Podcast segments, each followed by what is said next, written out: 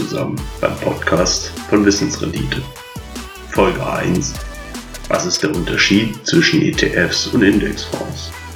Was du in dieser Folge erfahren wirst. Warum ein weiterer Finanzpodcast gar nicht so schlimm ist und neuen Wind in die verstaubte Finanzwelt bringt. Warum der vermeintliche Erfinder von Indexfonds gar nicht der wahre Erfinder ist was die Gemeinsamkeiten und Unterschiede von Indexfonds und ETFs sind, also lieber dranbleiben. Doch bevor wir gleich mit dem inhaltlichen Thema anfangen, klären wir zunächst die Frage, warum jetzt unbedingt ein weiterer Finanzpodcast notwendig ist. Zum Glück gibt es bereits erst erfolgreiche Finanzblogger, die das Thema Finanzen an die Frau und den Mann bringen. Das überflüssige Geld ist endlich gerettet, was will man mehr? Ich finde, es gibt nie genug Quellen, aus denen man sein Wissen ziehen sollte. Man sollte nämlich stets seine Quellen verifizieren und Aussagen von allen Seiten auf ihre Korrektheit beleuchten. Besonders wenn die meisten Quellenaussagen ohnehin ziemlich ähnlich sind.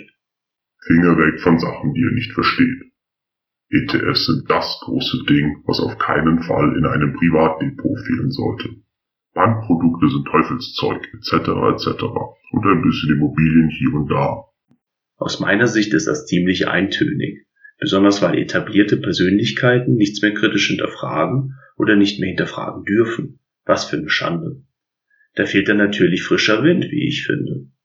Ein neuer frischer Wind davon ist Wissensrendite, die mit nasaler, leicht erkälteter Stimme ihr Wissen hinaus besaunt.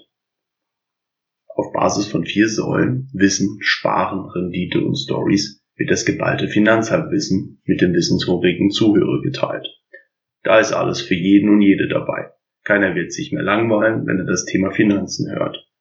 Falls sich an dieser Stelle jemand fragt, warum man jemanden zuhören sollte, der lediglich ein stolzes Halbwissen teilen möchte, dem sei gesagt, in der Welt der Finanzen hat keiner wirklich Ahnung von allem. Es gibt einige, die haben Glück und vielmehr haben Pech.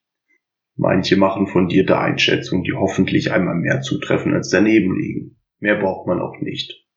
Wenn es eine Person gibt, die wirklich alles versteht und die die Zukunft vorhersagen kann, hat die sich schon längst ein goldes Näschen verdient und bedient als Nebenverdienst die Gelder von ein paar Superreichen.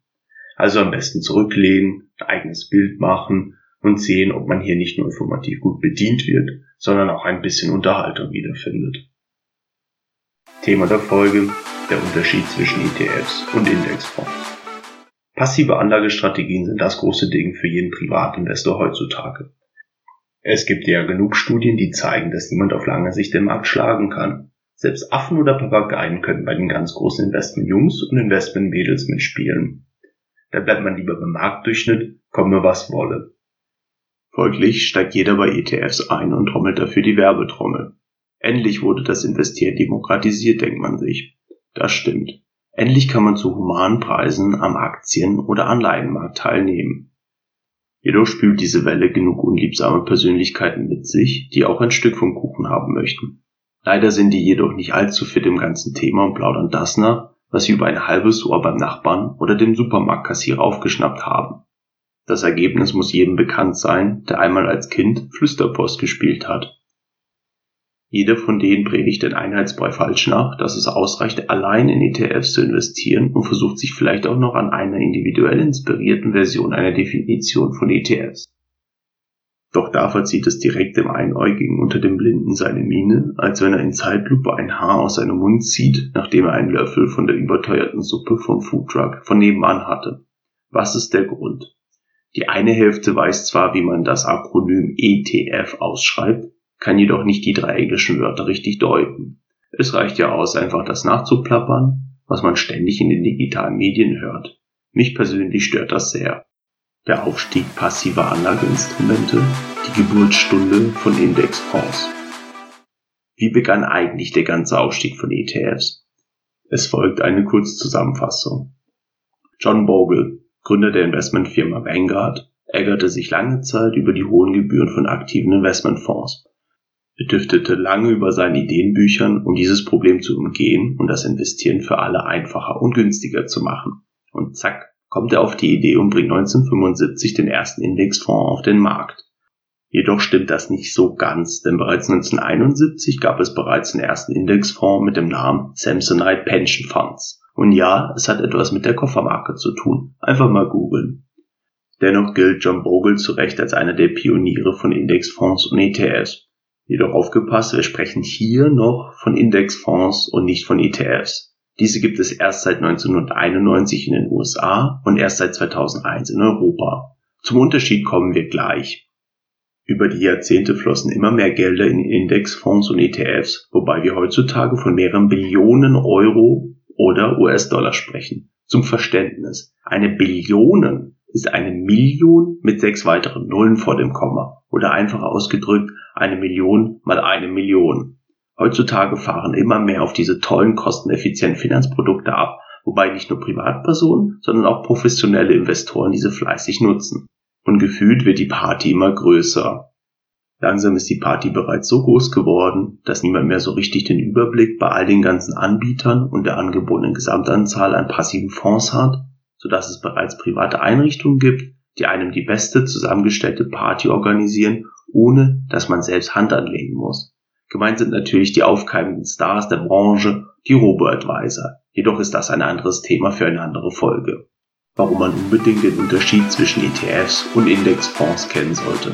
Wenn jetzt nun alles so spitzmäßig läuft und alle zufrieden sind, warum muss jetzt unbedingt ein Korinthenkacker daherkommen und meinen, einem aufgrund ein paar kleiner ungenauer Aussagen die Party versauen zu wollen? Naja, es muss nichts, kann aber alles.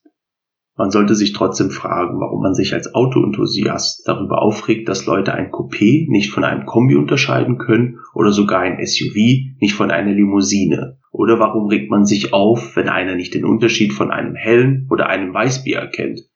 Die Antwort ist ganz einfach, weil man es einerseits kann und andererseits das Thema auch ernst nimmt.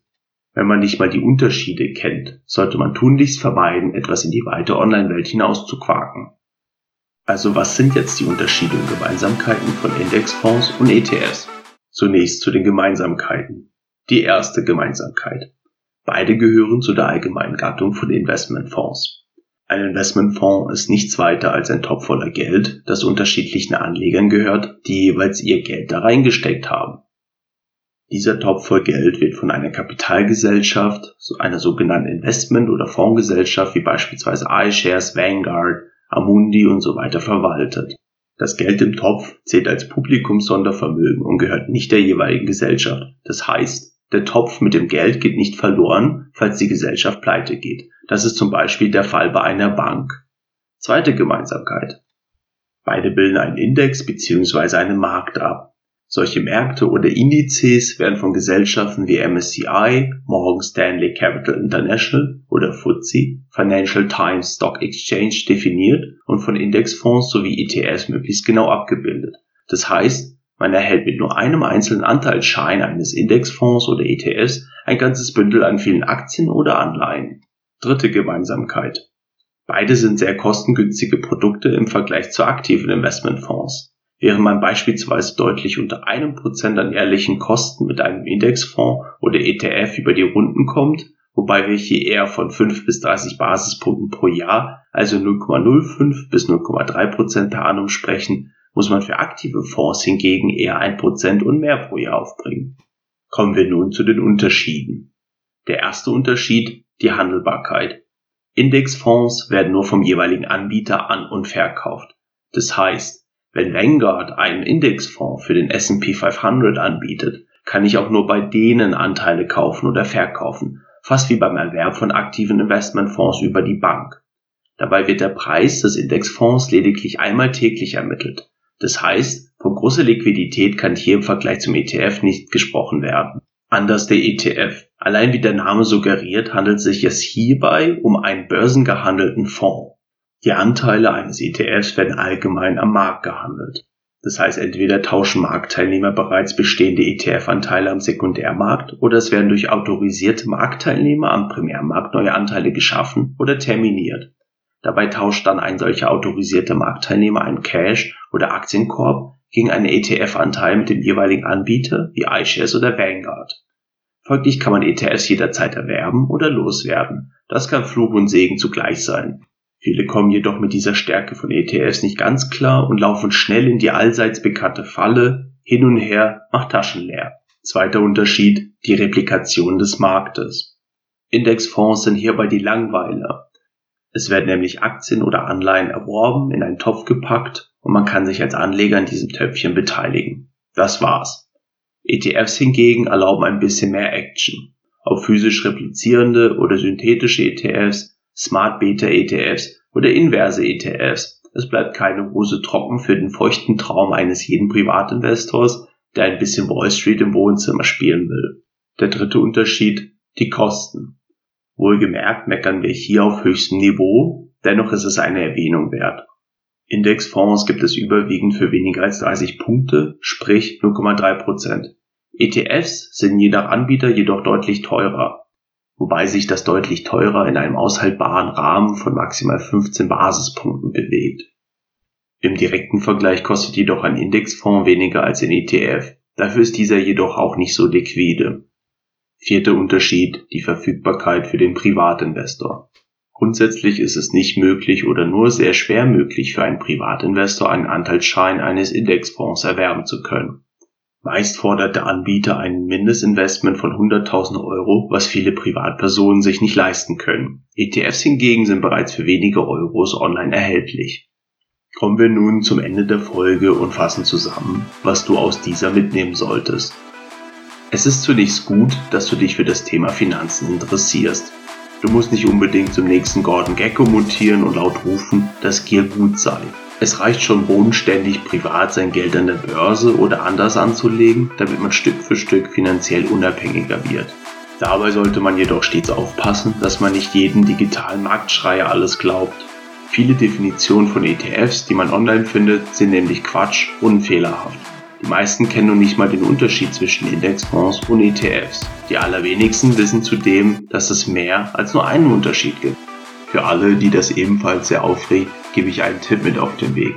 Sobald man etwas liest, das nicht falscher sein könnte, einfach nett lächeln, winken und weiterziehen oder vielleicht sogar einen eigenen Podcast aufmachen. Solange es jedem gut geht und keiner wirklich zu Schaden kommt, sollte alles in Ordnung sein. Zum Schluss möchte ich sagen, dass ich mich grundsätzlich über konstruktives Feedback freue. Also nicht lange zappeln und mir per Kommentar oder eine persönliche Nachricht mitteilen, was dir gefallen hat oder auch nicht und warum. Ansonsten möchte ich mich an dieser Stelle dafür bedanken, dass du bis zum Ende mitgehört hast und wünsche dir viel Spaß bei der nächsten Sache, die du gleich machen wirst. Die Empfehlung unseres Hauses ist auf wissensrendite.de zu gehen und ein bisschen herumzustöbern. Da gibt es bestimmt etwas, was dir gefallen wird. Tausend Dank fürs Zuhören und bis zum nächsten Mal, eure Wissensrendite.